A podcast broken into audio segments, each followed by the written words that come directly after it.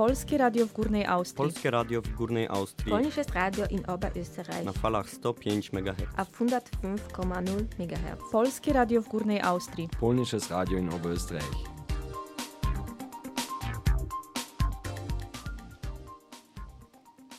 Drodzy słuchacze, minęła godzina 12. Witamy w samo południe na antenie Polskiego Radia w Górnej Austrii. Dzisiejszą audycję dla Państwa poprowadzą Piotr Kwiatek i Julian Gaborek. Oraz witamy serdecznie naszego dzisiejszego gościa, panią Natalię Kosz. Witamy Ciebie serdecznie. Dzień dobry Państwu. Dzisiaj mamy niedzielę 18 lutego 2024 roku. Jest to 49 dzień, 8 tydzień i drugi miesiąc. Wschód słońca nastąpi o godzinie 6.45, zachód słońca nastąpi o 16.54, a znak zodiaku to wodnik. Co wydarzyło się 18 lutego? W 1965 roku Gambia uzyskała niepodległość od Wielkiej Brytanii. W 1930 roku krowa zwana Nelly J jako pierwsza leciała samolotem. Znane osoby urodzone 18 lutego. W 1965 roku urodził się dr Dry Trapper, producent, a w 1954 roku urodził się John Travolta, aktor. Nietypowe święta w dniu 18 lutego. Międzynarodowy Dzień Osób Niepełnosprawnych, Dzień Naftowca i Gazownika, Światowy Dzień Majsterkowicza. A przysłowie na dziś.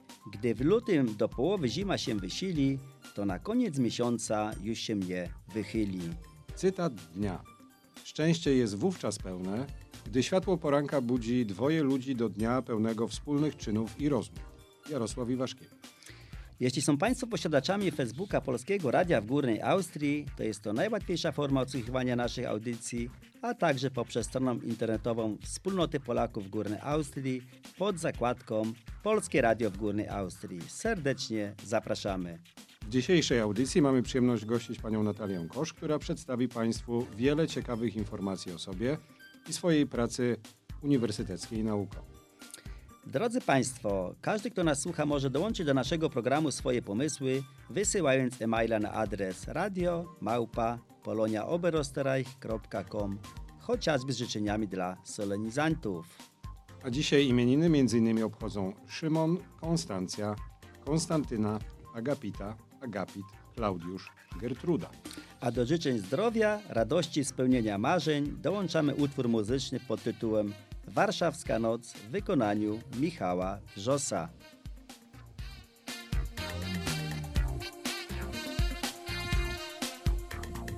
Nocą Warszawa tańczy bezwładnie Topię niuanse w kolejnej szlance Myśli o tobie wylewam na parkiet Wiem tylko tyle, że dzisiaj nie zasnę.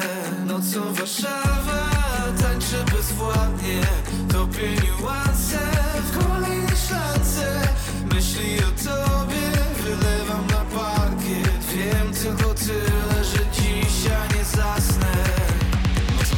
mieście łapiemy taksi, sumienie ciężkie. Może je sprawdzisz, czuję lawendę. Może podejdę, to i tak są tylko ze dwa przystanki. Przy tobie czerpałem z życia oburącz Chcesz to mnie jeszcze raz w sobie zaurocz Chciałem cię wybrać, staliśmy przy drzwiach. Chcieliśmy iść w stronę, nie wiedzieć którą.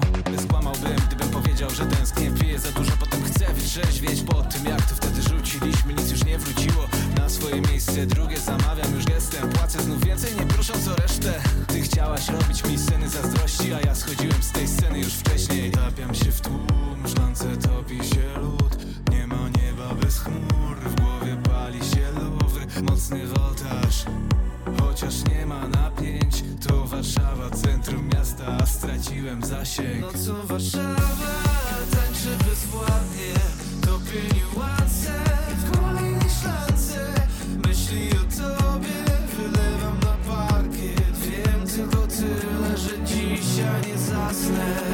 Nocą Warszawa tańczy bezwładnie. Topię niuanse w kolejnej szlance. Myśli o tobie wylewam na parkiet Wiem tylko tyle, że dzisiaj nie zasnę.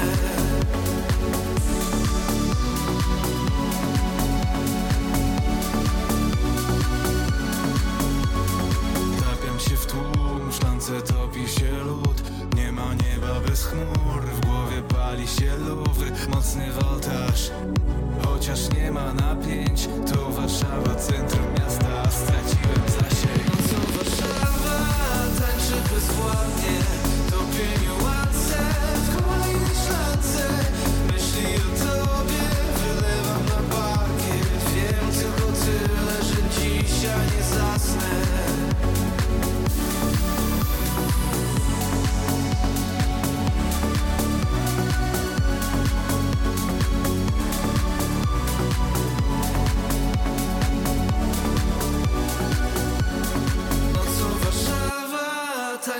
bezwładnie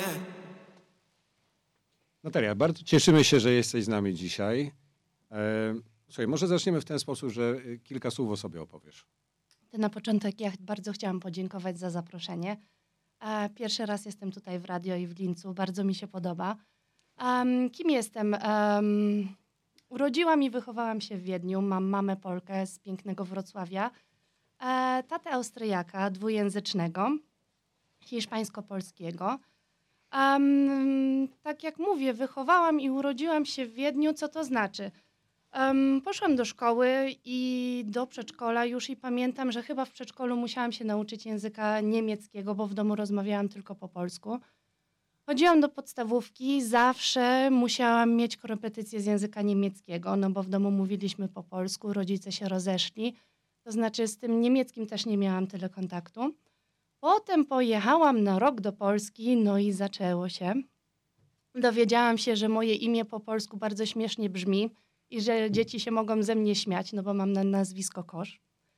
Um, zauważyłam, że dzieci w Polsce o wiele lepiej piszą i czytają ode mnie. Natalia, przepraszam, że tak Mhm. wejdę w słowo. Ile miałaś wtedy lat? No jak e, no, w podstawówce, 7 lat, tak? Siedem lat. A tak, no wtedy jak jeździłam do Polski, no to byłam takim rarytasem, no bo przyjechał, mm, no jak to na mnie mówili, wiedeński kasztan albo sznycel wiedeński. Wszyscy byli zawsze no zachwyceni, o jak to dziecko pięknie mówi po polsku, jak fajnie. Babcia była no bardzo dumna, że przyjechała e, wnuczka z Polski. No i jak to było? No przywoziłam kawę, czekolady, no bo trzeba było e, no to do Polski przywozić, ale jak poszłam do szkoły, no to dzieci już nie były takie miłe do mnie, no bo dzieci są bardzo szczere. I w tym momencie dziecko też e, w dzisiejszych czasach może się bardzo zrazić i też zrazić się do języka. Jeżeli e, przyjeżdża do innego kraju, w którym zawsze babcia i dziadek powtarzają, jak ty pięknie mówisz, a nagle się okazuje, że tak pięknie nie mówisz, a no dzieci są okrutne. E, ale na szczęście mnie to nie zraziło, dalej jeździłam do babci. Chodziłam w Austrii do szkoły, ale miałam zawsze te problemy z językiem niemieckim. Miałam austriacką babcię, em, która ze mną siedziała i czytała, pisała. Pamiętam, jak mnie męczyli. I teraz czytamy Pinokio po ale normalnie niemiecku. chodziłaś także do przedszkola.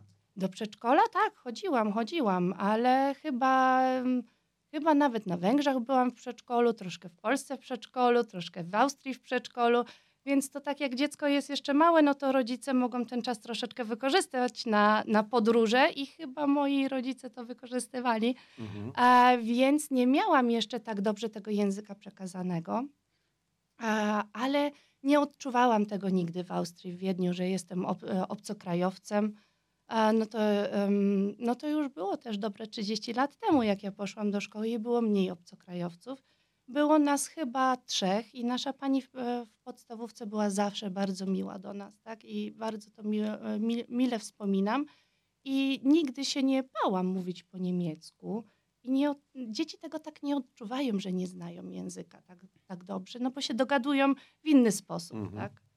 Mm. Mhm. No i co dalej? Udało mi się pójść do gimnazjum, udało mi się zdać maturę, ale zawsze ciągnął się za mną ten problem z tym językiem niemieckim, aż nie zdecydowałam się, bo zabrakło mi tam parę punktów ECTS-ów, e, przejście na Instytut Slawistyki Uniwersytetu Wiedeńskiego i zapukałam do drzwi pani doktor Liliany Madelskiej i się zapytałam, czy ja bym się tutaj mogła nauczyć teraz języka polskiego.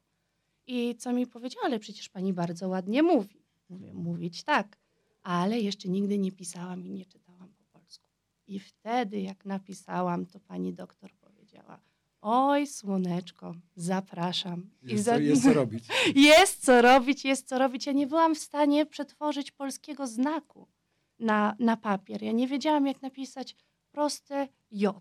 jak Joanna, proste si, proste on. To było dla mnie po prostu czarna magia. Jak to przetworzyć? Przepraszam, ile miałeś lat? 22? O, Tak, już 22 późno, lat. Późno. Późno, no były, no, bo ja nie chciałam później po tym, po tym jednym roku, który byłam w, Polsce, w, e, polskiej szkole, w Polsce, ja, byłam zrażona, ja nie chciałam. Później rodzice tutaj próbowali w Wiedniu mnie posłać do polskiej szkoły.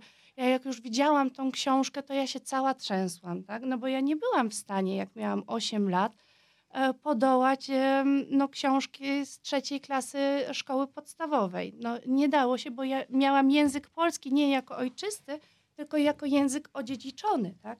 To jest kompletna inna bajka, jeżeli uczymy się języka ojczystego, języka drugiego i języka odziedziczonego. To trzeba rozróżnić w dzisiejszych czasach. Wiesz co, ja tak e, słuchałem e, poprzedniego wywiadu z tobą o, dwujęzyczności, właśnie o języku ojczystym, języku dziedziczonym. Miałem takie przemyślenie odnośnie mojej własnej rodziny. Mhm. Mamy cztery, cztery języki i Mhm. nie wpisujemy się w żadną z tych kategorii. Mhm.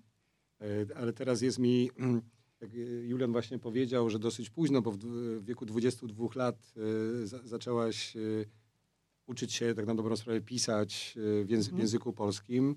No to ja w wieku 40, mm, właściwie 6 lat zacząłem się uczyć języka niemieckiego. Mhm. To jest dopiero w takim bądź razie.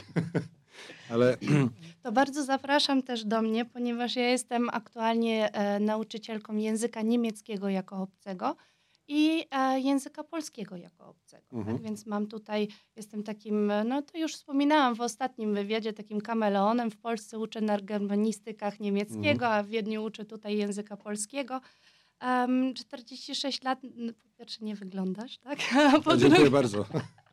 a po drugie wszystko jest możliwe. To znaczy e, jest tak, że no, jak mieszkasz teraz w Austrii, jesteś kompletnie zanurzony w tym języku, jesteś otoczony tym językiem. E, czyli e, czy chcesz, czy nie chcesz, coś ci, coś ci zostanie, Mhm. tak?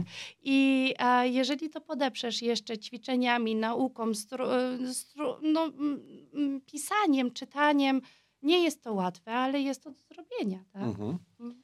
Dobrze, ja to przyjmę za, dobro, za dobrą monetę. Mhm. A na dalszą część wywiadów zapraszamy po piosence do ciebie.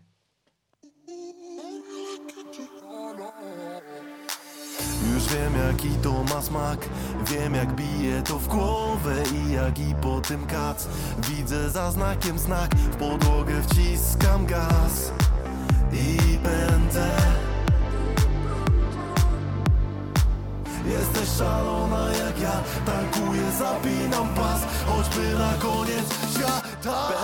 do ciebie gnać Do ciebie. Będę do ciebie gnać. Choćby paliwa brak To będę Będę do ciebie gnać. Przed nami jest cały świat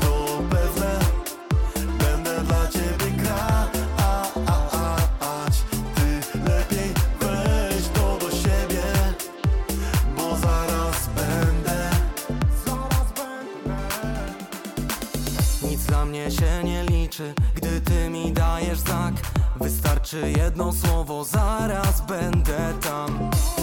Oświetlasz mi drogę, kiedy wjeżdżam w las. Jesteś najjaśniejszą z gwiazd. Nie musisz o nic już martwić się. Zabieram nas, gdzie odnajdziemy sens. Gdzie o nas zapomni świat Tylko ty i ja, i ja, i ja Będę do ciebie gnać, do ciebie. Będę do ciebie gnać. Choćby paliwa brak To będę, będę do ciebie gnać. Przed nami jest cały świat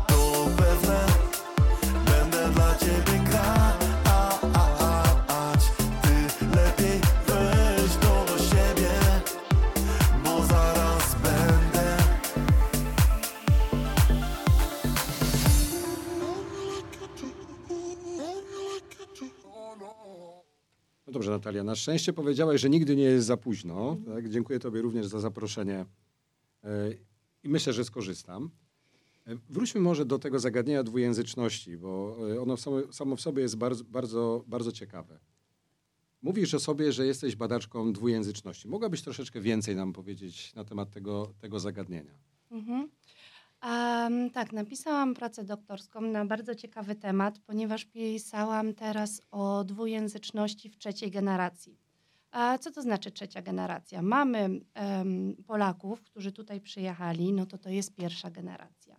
Um, przyjechali z dziećmi albo dzieci im się tutaj rodzą, to jest druga generacja, ale pojawia, pojawiają się już teraz też wnuki. To znaczy, e, co z tymi wnukami teraz zrobić? Czy um, mamy problem taki, że rodzina, która tutaj przyjechała, mieszka tutaj od 20 albo 30 lat, one są rodziny już dwujęzyczne. Czyli dziecko już nie ma takiej naturalnej potrzeby, którą ja na przykład miałam z moją babcią, bo ona ni w ząb nie rozumiała po niemiecku, tak? E, musiałam z babcią komunikować się po polsku.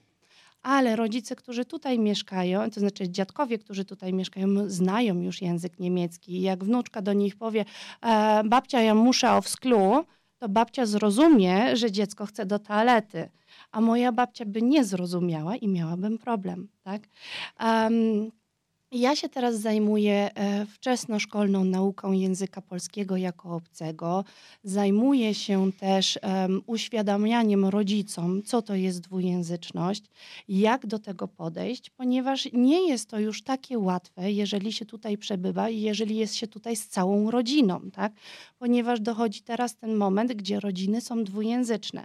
E, w literaturze, e, tutaj literatura mówi o dwujęzyczności osób nie w tym momencie, jeżeli mamy opanowany język do perfekcji, tylko jeżeli funkcjonujemy w dwóch językach na co dzień, tak? Czyli nie możemy powiedzieć, a ja to kaleczę ten język niemiecki, ja nie jestem osobą dwujęzyczną. Jesteś osobą dwujęzyczną, bo cały czas działasz w dwóch językach, tak? Tutaj nie chodzi o kompetencje językowe, chodzi o używanie i życie w tym języku. No i u mnie dopiero też a to się tak złożyło, że dopiero w momencie, jak ja się nauczyłam po polsku pisać i czytać w języku moim ojczystym, jak zrozumiałam struktury gramatyczne w moim języku ojczystym, nagle nie miałam żadnych problemów z językiem niemieckim. I ja która powiedziała w dzień matury, że ja nigdy nie wejdę już w życiu w moim absolutnie do szkoły. Od 15 lat uczę na uniwersytetach. Tak? E, I staram się, i mam w Polsce tak samo dzieci dwujęzyczne. Dzieci to nie są dzieci, to są do, dorośli ludzie po maturze. Tak? Mam osoby dwujęzyczne polsko-niemieckie, które są reemigrantami, to znaczy wyjechali do Niemiec, wrócili później do Polski. No i mam tutaj na moich lektoratach na e, Instytucie Slawistyki, mam osoby dwujęzyczne, które się tutaj wychowały dwujęzyczne, ale które tak samo jak ja nie, potrafią, nie potrafiły. No, to znaczy ja teraz potrafię, oni nie potrafili, oni nie potrafią pisać ani czytać i też nie znają podstawowych słów w języku polskim, a niby się posługują z rodzicami, gdzie oboje rodziców są Polakami, niby z nimi cały czas godają po polsku, tak? Mhm. Ale to tak nie jest. Tak? I pierwszy raz mają styczność z literaturą wysoką, z literaturą pisaną, w ogóle dojście do innego słownictwa, niżeli jakie się używa e, w domu. No bo w domu o czym mówimy? O jedzeniu, o spaniu, o ubieraniu, może o, o sąsiadce, tak? Mhm. Ale e, czasami tam o polityce. Ale nie mówimy na przykład o biologii, o geografii, o historii i brakuje tego słownictwa. Osoby sobie nie zdają z tego sprawy, że my się nauczyliśmy też słownictwa w szkole, czyli każdy rozpisał, miał rozpiskę, z czego jest kwiatek zbudowany. I to, to w języku ojczystym uczymy się więcej, e, więcej języka w szkole niż w domu.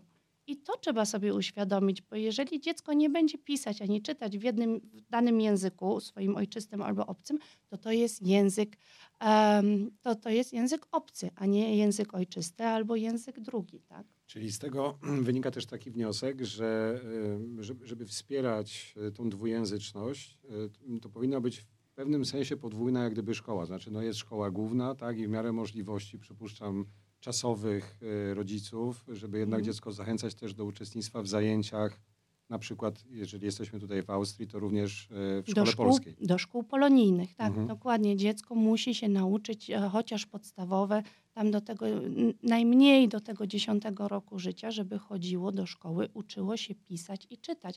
I to nie dopiero w wieku sześciu lat, tylko można już wcześniej zacząć. Trzyletnie dziecko jest już w stanie rozpo, rozpoznać podstawowe e, sylaby nawet i głoski, i e, litery, tak? Czyli takie trzyletnie dziecko bez problemu ci pokaże, to jest E, to jest O, to jest U, to jest S, bo tak robi wąż, um, ulubiona litera mojego synka to jest G jak golas.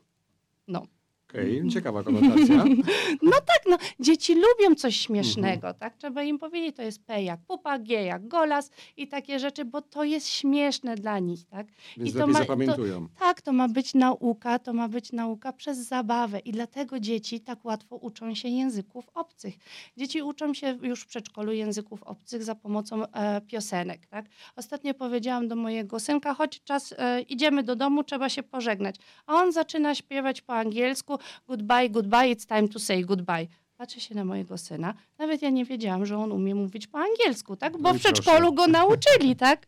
Więc e, dzieci mają bardzo taki giętki umysł. Najlepiej jest e, po prostu dziecko uczyć od małego dwóch języków. Tak tutaj w przerwie troszeczkę rozmawialiśmy, że tutaj wy wychowujecie w trzech językach i to jak najbardziej się da, tylko to musi być ustrukturalizowane. Mhm. A my teraz zapraszamy Państwa do odsłuchania następnej piosenki Śpi, siedzę obok tu. Na czubkach palców, krok po kroku do ciebie skradam się. Wyłapuję dźwięki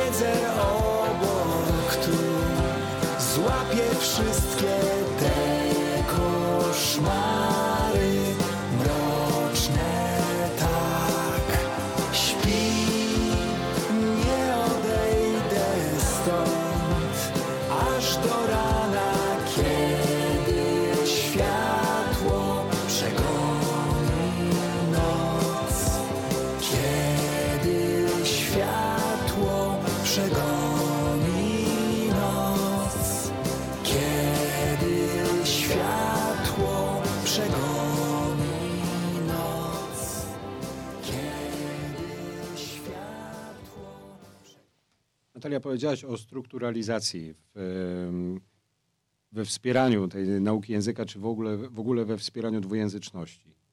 E, Czy mogłabyś się podzielić kilkoma takimi e, praktycznymi poradami, szczególnie jeżeli chodzi o rodziców i być może udałoby się to nawet podzielić na takie dwa etapy, bo powiedziałaś o dzieciach do 10 roku życia, ale zaznaczyłaś też, że od trzeciego do szóstego roku życia ten umysł dziecka jest jeszcze bardziej plastyczny. Co byś zasugerowała w takim, takich dobrych krokach w tej strukturalizacji? Pierwszym krokiem, który muszą dokonać rodzice, jest zastanowić się na tym, nad tym, dlaczego ja chcę, żeby moje dziecko było dwujęzyczne. Są różne powody, tak? Ale tylko taki powód nostalgiczny, no bo e, chcę, żeby mm, był w kontakcie z moją rodziną. W dzisiejszych czasach już się nie obrania, bo wszyscy mówią już po angielsku, tak? Więc to jest taki jakby em, to jest powód taki serca, tak? Ale są inne powody, są neurolingwistyczne powody, dlaczego dziecko powinno być dwujęzyczne. E, tutaj e, jak buduje się kora mózgowa. Jest kontekst później też międzynarodowy. Język polski jest największym słowiańskim językiem, tak? E, abstrahując od rosyjskiego oczywiście, ale ja mówię w Europie, tak? Mamy Europę i w Europie język polski jest największym językiem słowiańskim i ludzie tego nie wiedzą. Na przykład w Wiedniu jest tak, że co do wielkości diaspor w Wiedniu żyjących jesteśmy na trzecim miejscu, jeżeli wyeliminujemy niemieckojęzycznych, no bo na pierwszym są Niemcy, później są Turcy, Serbia i później już Polacy, tak? Czyli mamy bardzo dużą diasporę e, Polaków w Austrii. Więc tak, rodzic musi się zastanowić, dlaczego ja chcę, żeby moje dziecko było dwujęzyczne. Później rodzic musi się zdecydować na różne metody, bo są różne metody przekazywania języka, dwuję... to znaczy uczenia dziecka dwujęzyczności. Mamy metodę najpopularniejszą, jeden rodzic, jeden język. Tak? Mamy metodę na przykład e, miejsca i czasu. Przychodzi niania, wtedy wszyscy mówimy po polsku. Mamy metodę e, sztuczną, tak? Czyli posyłamy dziecko do szkoły, najczęściej do e, szkół takich dwujęzycznych, elitarnych, e, gdzie dziecko się uczy francuskiego albo angielskiego w szkole. Czyli to musi mieć ręce i nogi i musimy się tego trzymać. Kto się musi tego trzymać? Dziecko? Nie, rodzice. Niestety rodzice tutaj mają taki ciężar do uniesienia i muszą tyle czasu poświęcić, żeby to było. Ponieważ jeżeli dzieci teraz chodzą do szkół takich całodniowych do 15.30, później jeszcze idziemy z nimi na zakupy, e, spotykamy znajomych, to ile czasu nam zostaje jeszcze z dzieckiem na czystą rozmowę w języku? 45 minut, godzina?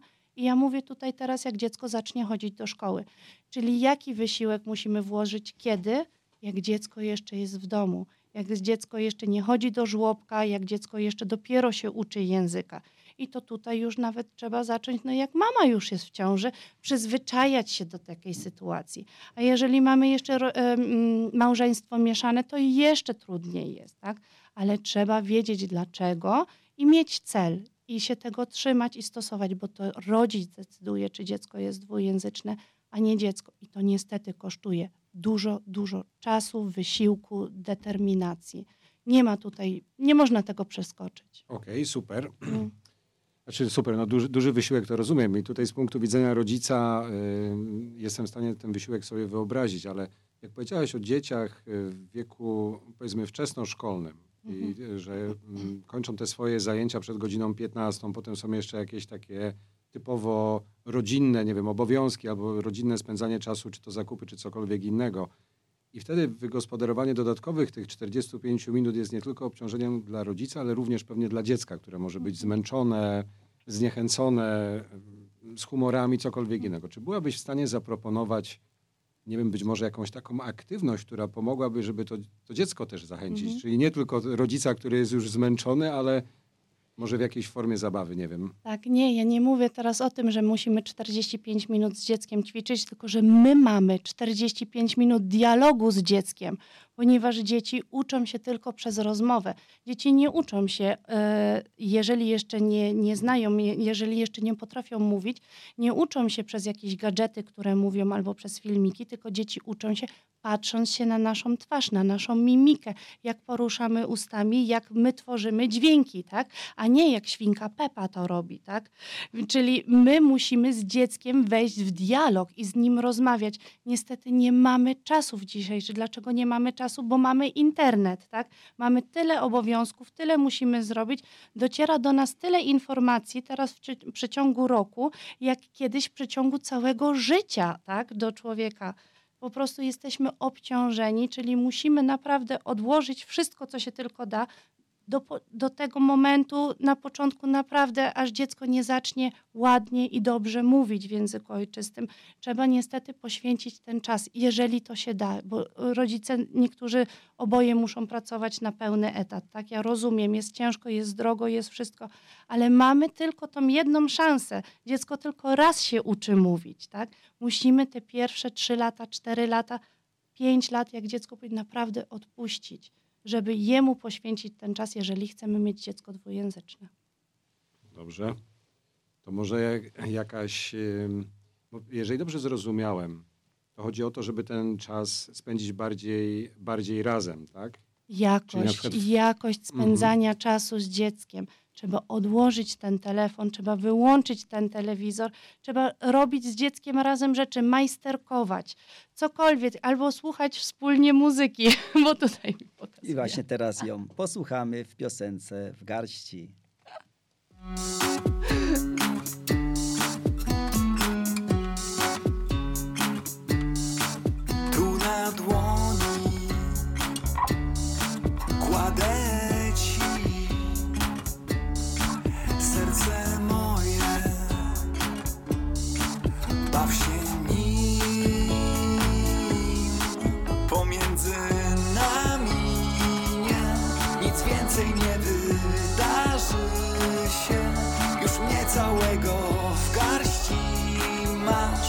Czego jeszcze chcesz?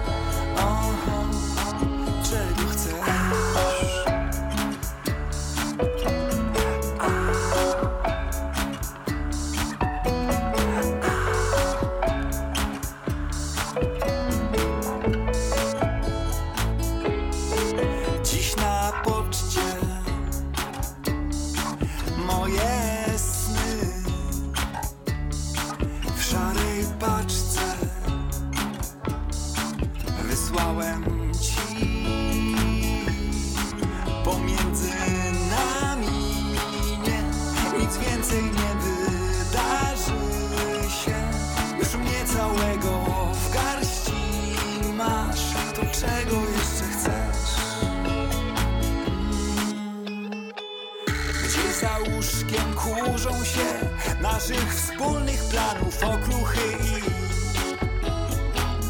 Odkurzaczem wciągnij je. Wszak i tak już nie poskłada ich nikt Ani ja Ani ty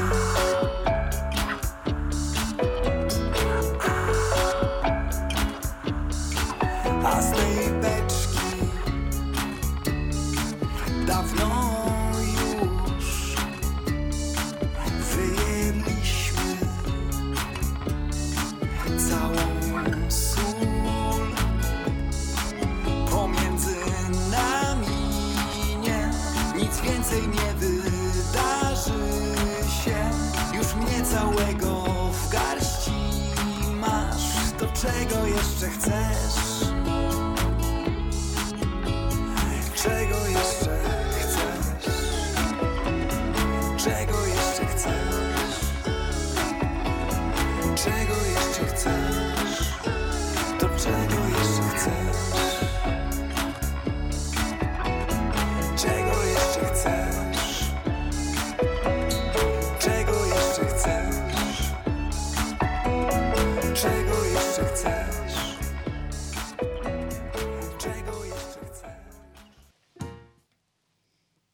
dobrze, trochę powiedziałaś o Wiedniu, wspomniałaś też o Wrocławiu w sensie połączeń rodzinnych.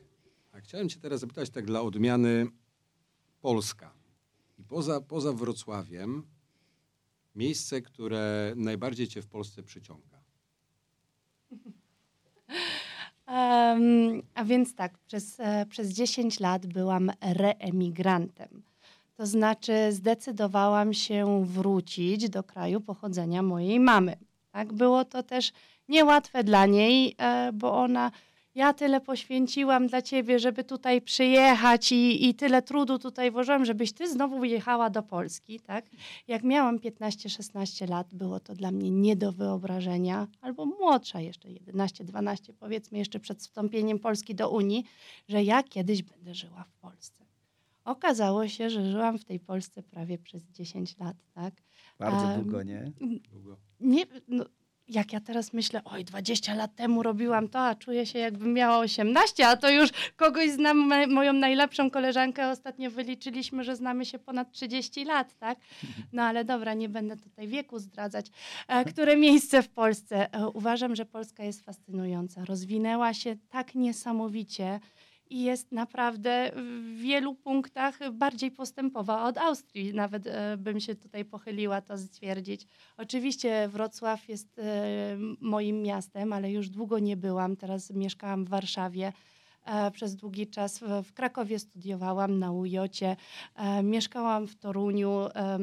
e, z kolegium polsko-austriackim jestem kierowniczką tego. To jest taka szkoła językowa intensywna, gdzie spotyka się 20 Polaków uczących się języka niemieckiego i 20 Austriaków uczących się języka polskiego, zazwyczaj jako odziedziczonego. E, Jeździmy z nimi po całej Polsce, staramy się. Byłam też w Poznaniu parę razy nad e, pięknym e, Rodzinnie, jeziorem rodzinnie. nad pięknym jeziorem nad Kiekrze, e, w, Mhm. nad Kiekszem, w Kiekszu, na Kiekszu, no Kieksz. Kieksz, Kieksz no to Kieksz, tak. Em, nie mogę powiedzieć, jakie miejsce mnie najbardziej e, tutaj, no oczywiście teraz e, moją miłość poznałam życia w Warszawie, wiem, że mnie słuchasz, uważaj, bądź ostrożny na drodze.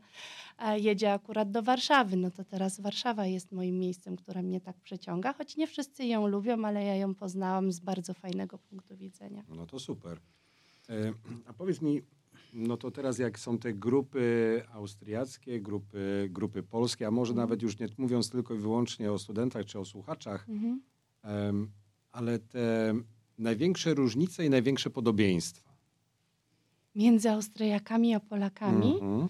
Po pierwsze, wszyscy jesteśmy Europejczykami. Tak? Zacznijmy od tego, ale e, nie mogę tego tak powiedzieć, bo ja mam e, świetnych studentów. Tak? Oni są otwarci, radośni, mili, mają wielkie serca, są bardzo zainteresowani, jak już zaczynają te studia. Czasami się mnie pytają osoby, a ty jesteś Austriaczką, czy jesteś Polką? Tak? Ja tak się zastanawiałam. Teraz wszyscy, wszyscy na pewno, mm, którzy są w takim samym dylemacie jak ja, też nie wiedzą, jak odpowiedzieć, ale ja tak powiedziałam, no głowę mam austriacką, a wszystko, co pod spodem, czyli serce, to jest polskie, tak? No, y, myślę, że Austriacy nie są tacy spontaniczni jak, e, jak Polacy. Tak? Przepraszam, ale Polacy- swoich studentów masz różnych narodowości. Tak, oczywiście. Może wymienić? E, Mam, mam, mam, mam Austriaków, którzy się uczą od zera języka polskiego. Oczywiście mamy teraz dużo ukraińskich studentów, którzy pięknie się uczą po polsku. E, Mamy dużo Niemców, no bo w Austrii studiuje dużo Niemców. Jeżeli się zaczyna studia e, na slawistyce, no to trzeba aż trzy języki słowiańskie e, tutaj mieć opanowane, więc mam i Serbów, i Chorwatów, i z Bułgarii, e, Słowaków, Czechów, no cały przekrój po prostu wszyscy, którzy mieszkają w, w Wiedniu, tak? Albo w Porozumiejecie się tylko po polsku, czy jakieś dodatkowo No jest tak, ja prowadzę, ja, ja prowadzę lektoraty od A0, tak? Czy, no, czyli mówimy po niemiecku na początku, ale już dzisiaj, to znaczy już w ewaluacjach piszą mi, chętnie chcielibyśmy więcej tego polskiego, bo oni bardzo chcą i naprawdę robią w cztery miesiące takie postępy, że po czterech miesiącach mogą się przedstawić, powiedzieć o swoich, no taki speed dating już by mogli zrobić, tak? Bo, no tak, no bo skąd są, skąd pochodzą, co robią, jakie mają hobby, co lubią jeść, tak? I jeszcze co będą robić w przyszłości. I to w cztery miesiące, no bo oni trzy razy w tygodniu przechodzą na 90 minut do mnie, tak? Mhm. I, I to idzie im świetnie. A jeszcze jak później pojadą na kolegium albo będą mieli jakąś, jakiegoś partnera tandemowego, którego poznają tutaj na, na, na kolegium, no to już w ogóle. I są Pola, e, Austriacy, którzy od zera są w stanie później nawet studia magisterskie w języku polskim później napisać, bo chcą, tylko trzeba jechać do kraju, trzeba jechać na Erasmusa, trzeba być zainteresowanym. No i tak jak ty się mnie e, pytałeś przedtem, jak zachęcić dziecko, żeby, to, e, żeby, żeby chciało w tym języku polskim mówić, no trzeba chodzić na spotkania różne, tak? Trzeba e, być częścią, brać udział w spotkaniach kulturalnych, Mhm. trzeba chodzić do kina, trzeba ten czas w Polsce, trzeba do Polski jeździć, trzeba zobaczyć nie tylko zawsze do babci, tam gdzie się jeździło, tylko nie trzeba jechać do Turcji na wakacje, tak? Można jechać, zwiedzić Polskę, przecież tam się tyle dzieje, tyle jest piękna, można wszystko zrobić i bardzo atrakcyjnie spędzić Zdecydo- czas. zdecydowanie Natalia słyszę, że to No. serce jest z Polski. No właśnie. A teraz posłuchamy piosenkę pod tytułem Spłynęłem.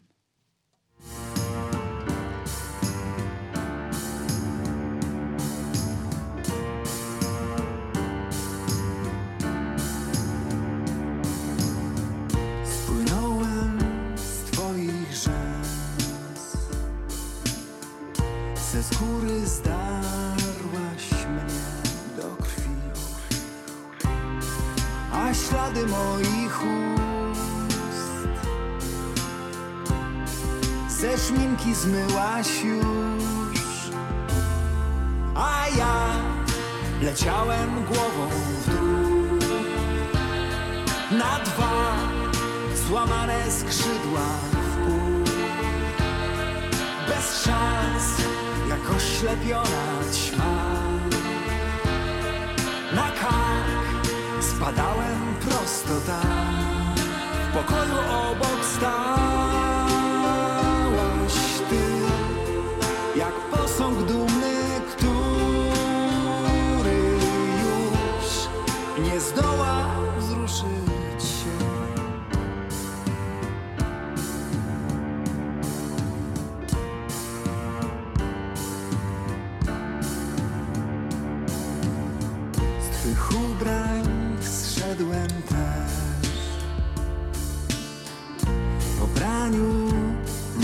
trzech Na moich szeptów dźwięk Nagrałaś obcy szept A ja leciałem głową w dół na dwa złamane skrzydła w pół. Bez szans, jak oślepiona ćma.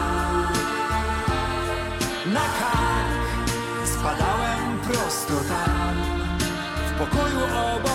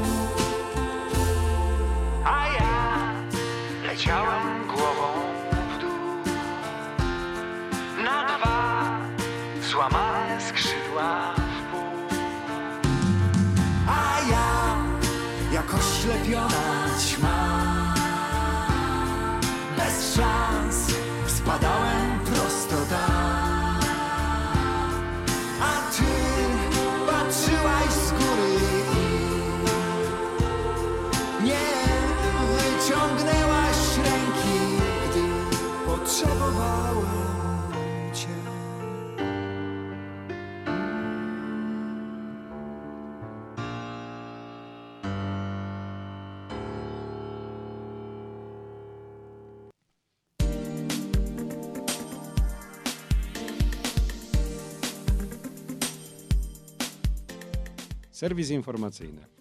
Wspólnota Polaków w Górnej Austrii zaprasza w sobotę 9 marca o godzinie 15 na pierwszy turniej w darts Puchar Górnej Austrii. Odbędzie się w Asku, Ebersberg, Reselstrasse 2 w Lincu. Pierwsze trzy miejsca zostaną nagrodzone pucharami. Zgłoszenia przyjmuje i informacji udziela Grzegorz Polanowski. Telefon plus 43 644 41 05 322 lub e-mail g.polanowski Zarząd Wspólnoty Polaków w Górnej Austrii zaprasza na 16 turniej tenisa stołowego Puchar Górnej Austrii, który odbędzie się w sobotę 16 marca o godzinie 9 na Ebelsbergu, Reserstrasse 2 w Linzu. Turniej zostanie przeprowadzony systemem grupowym, a najlepsi z poszczególnych grup zakwalifikują się do finału.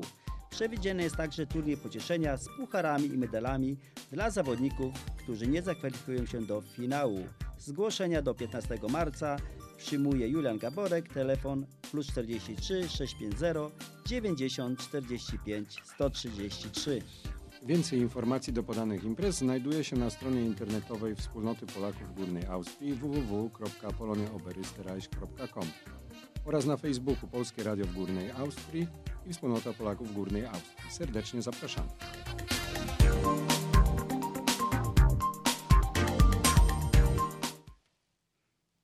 Jeszcze mam takie pytanie dotyczące mm, studentów, dotyczące uczelni. Rozmawialiśmy troszeczkę, e, troszeczkę o różnicach, troszeczkę o, e, o podobieństwach, ale wiesz co, jestem ciekaw, bo w przerwie powiedziałaś mi, że twój doktorat to właściwie taka cał, całkiem spore dzieło, tak? E, I powiedz mi, e, to może, może, może dwie rzeczy. E, zacznijmy od pierwszej, czyli konkluzje, wnioski. Mhm. Tak. Mój doktorat był właśnie o rodzicach dwujęzycznych, czyli takich jak ja, którzy się tutaj urodzili, wychowali lub przyjechali we wczesnym wieku i rozmawiają już lepiej w języku niemiecku, pa, pa, pa, lepiej w języku niemieckim niż w języku polskim. W moim przypadku to tak jest. Zdecydowanie moim mocnym językiem, gdzie mam opanowane na wszystkich płaszczyznach słownictwo, bezproblemowo jest język niemiecki. Tak? Język polski e, musiałam trudno i żmudnie się wyuczyć, jeżdżąc właśnie do Polski na e, intensywne języ- kursy języka. Em, siedziałam tak jak wszyscy inni, pisałam tabelki e, z gramatyczne, robiłam wszystkie te e, ćwiczenia z lukami, po prostu musiałam się tego nauczyć. Em, I konkluzje są takie. Rodzice dwujęzyczni często boją się przekazywać język swoim dzieciom, ponieważ mówią, a ja już popełniam błędy, ja już robię błędy. Teraz znowu jest zastanowienie, dlaczego chcemy, żeby dziecko było dwujęzyczne, tak? E, ponieważ twoje dziecko, nawet jeżeli ty mówisz e, gorzej po polsku, twoje dziecko nawet może być w przyszłości twoim nauczycielem, ponieważ ono się nauczy tego języka strukturalizowanie. Ty możesz z dzieckiem nadrobić swoje braki, bo naprawdę przeczytać na początku proste em, książeczki, gdzie jest tylko napisane piłka, lalka, e, miotła, no cokolwiek, tak? Możesz z dzieckiem siedzieć i się uczyć. I tak samo twój partner albo twoja partnerka, która nie zna tego twojego języka, też się może nauczyć. I to jest największy szacunek właśnie partnera, partnerki, który nie zna właśnie języka twojego, żeby się chociaż w podstawowym, chociaż na podstawowym poziomie nauczył. Dlaczego? On nie będzie, albo ona nie będzie, ja tutaj próbuję teraz genderować, tak jak to jest e, w stylu niemieckim w austriackich szkołach, tak? Em, nie będzie też czuł się wykluczony i nie dojdzie tutaj później do dyskusji, a o czym ty z dzieckiem rozmawiasz, tak? Czyli em, to jest dobrym krokiem nauczenia się. Konkluzje były takie, że w trzeciej generacji zanika język polski a język w ogóle odziedziczony, ale to nie jest tylko u Polaków, tak, to jest też tak u... e, Czyli wszyscy tak mają. Wszyscy tak mają. W trzeciej generacji, czyli wnukowie, nie mówią już w języku, tak. Bardzo rzadko, no może w 30%, mało, więcej, mniej, 10% jest przekazywane, ale już w formie tylko jako język obcy, a nie jako język A mechanizmy, ojczysty. Natalia, które prowadzą do takiej sytuacji, że to, że to zanika właśnie? No to, no to to jest bardzo łatwe. Na przykład, jeżeli mamy jednego partnera, który się stara cały czas z dzieckiem mówić po polsku i później jeszcze tłumaczyć to wszystko na język niemiecki, tłumacz konsekutywny jest wymieniany co 15 minut. Co taki rodzic ma, ile on musi mieć w stanie y, cały czas tłumaczyć na dwa języki albo rozmawiać w Mhm. dwóch językach, to jest niezmiernie męczące. Później czas wspólny przecież spędzamy w jednym języku wspólnym, tak? Bo wszyscy mają to rozumieć. Trzeba się bardzo koncentrować. Później rodzic, tak jak mówię, nie potrafi pisać, nie potrafi czytać, nie zna całego takiego słownictwa bardzo wcześnie się poddaje. Ja miałam studentów, którzy wiedzieli, jednego takiego studenta miałam, że jego żona zaszła w ciążę i on chciał się teraz nauczyć pisać i czytać po polsku. Został semestr, dziecko się urodziło, już czasu nie było, tak? Miałam z nim wywiad, um, no nie poprowadził tego dalej, zrezygnował, bo było za trudno. Nie znał podstawowych po prostu słów, które są mu potrzebne, tak jak na przykład e, pajacyk dla dziecka, co ubierasz, albo te napki do zapinania. Nie znał słowa napki, a z dzieckiem musisz rozmawiać. To było za trudne dla niego. Mhm. A my zapraszamy teraz do wysłuchania utworu Jak co rok.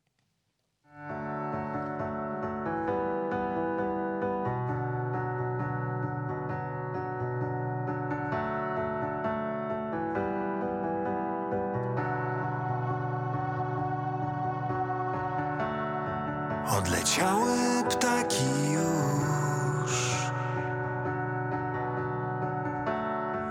ciepłe kraje rano i zarzucił się świat i zajesienił się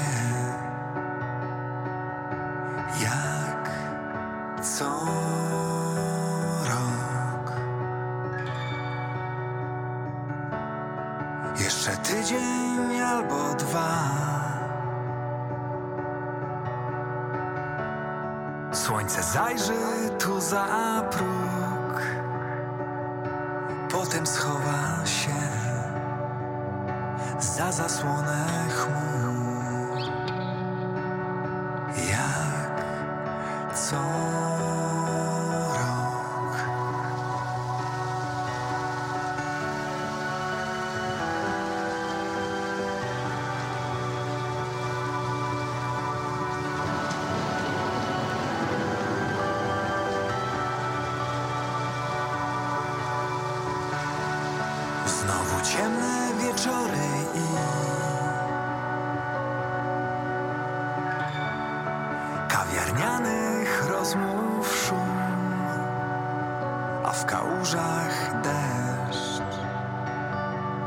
będzie rzeźbić znów.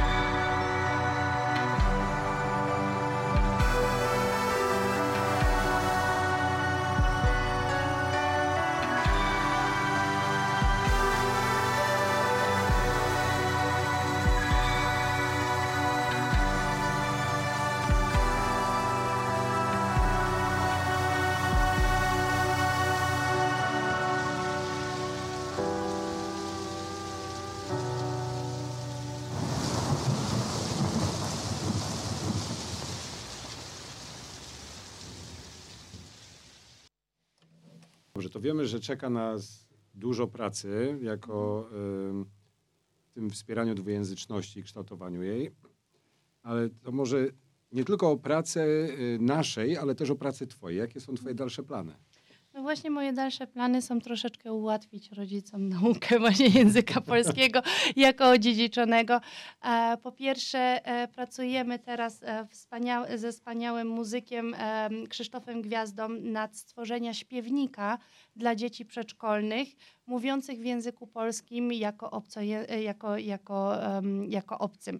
Czyli spróbujemy właśnie takie piosenki stworzyć, jak są to piosenki angielskie, z bardzo łatwym słownictwem, żeby one łatwo wchodziły w ucho, żeby były z podstawowym słownictwem, żeby dzieci, które nie znają jeszcze dobrze języka polskiego, żeby na, na podstawie piosenek mogły się nauczyć tego języka. To jest jeden mój projekt.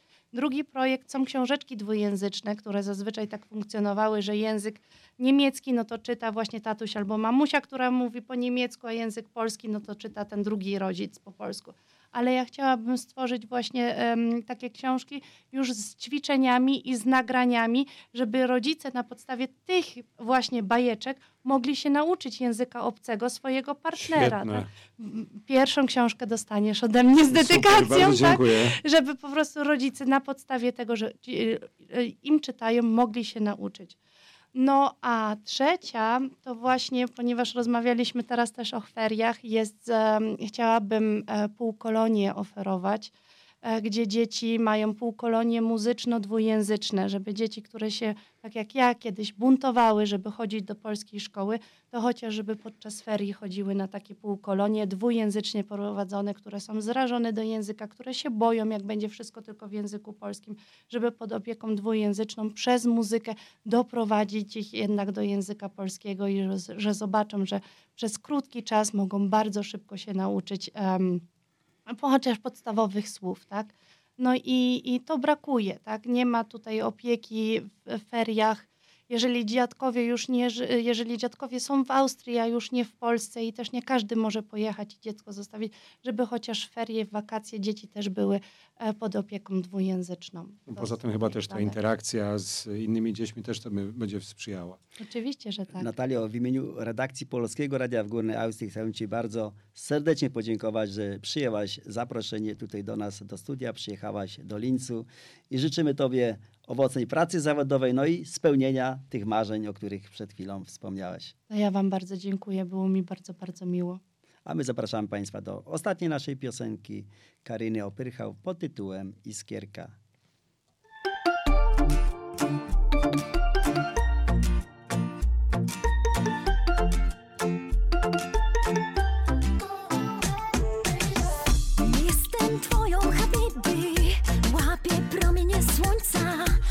Dzisiaj tu dzwonią już inni Linia jest ciągle gorąca.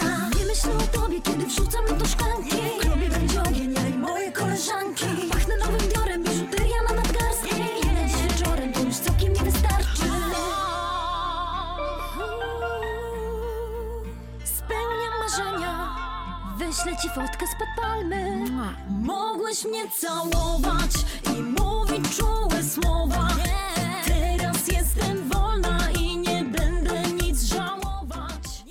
Nasza dzisiejsza godzina radiowa z Państwem dobiega końca. Za tydzień audycję poprowadzą Maja Haller i Ania Gaborek. Dziękujemy za czas spędzony z nami i życzymy miłego, niedzielnego popołudnia. Najbliższy tydzień niech będzie spokojny, radosny i udany. Żegnają się z Państwem Piotr Kwiatek i Julian Gaborek. oraz nasz dzisiejszy gość. Natalii Kosz. Do usłyszenia. Do usłyszenia. Zagram już twoje gierki Ciągle I jakieś inne tancerki. Chciałeś być na topie i szukałeś nowych wrażeń. Doświadczyłeś skutków takich niegrzecznych marzeń. Zupełnie na nowo spełniam dzisiaj swoją rolę. I będę iskierką, która przychodzi wieczorem. Spełniam marzenia. Wyślę ci fotkę spod palmy. Mogłeś mnie całować I mówić czułe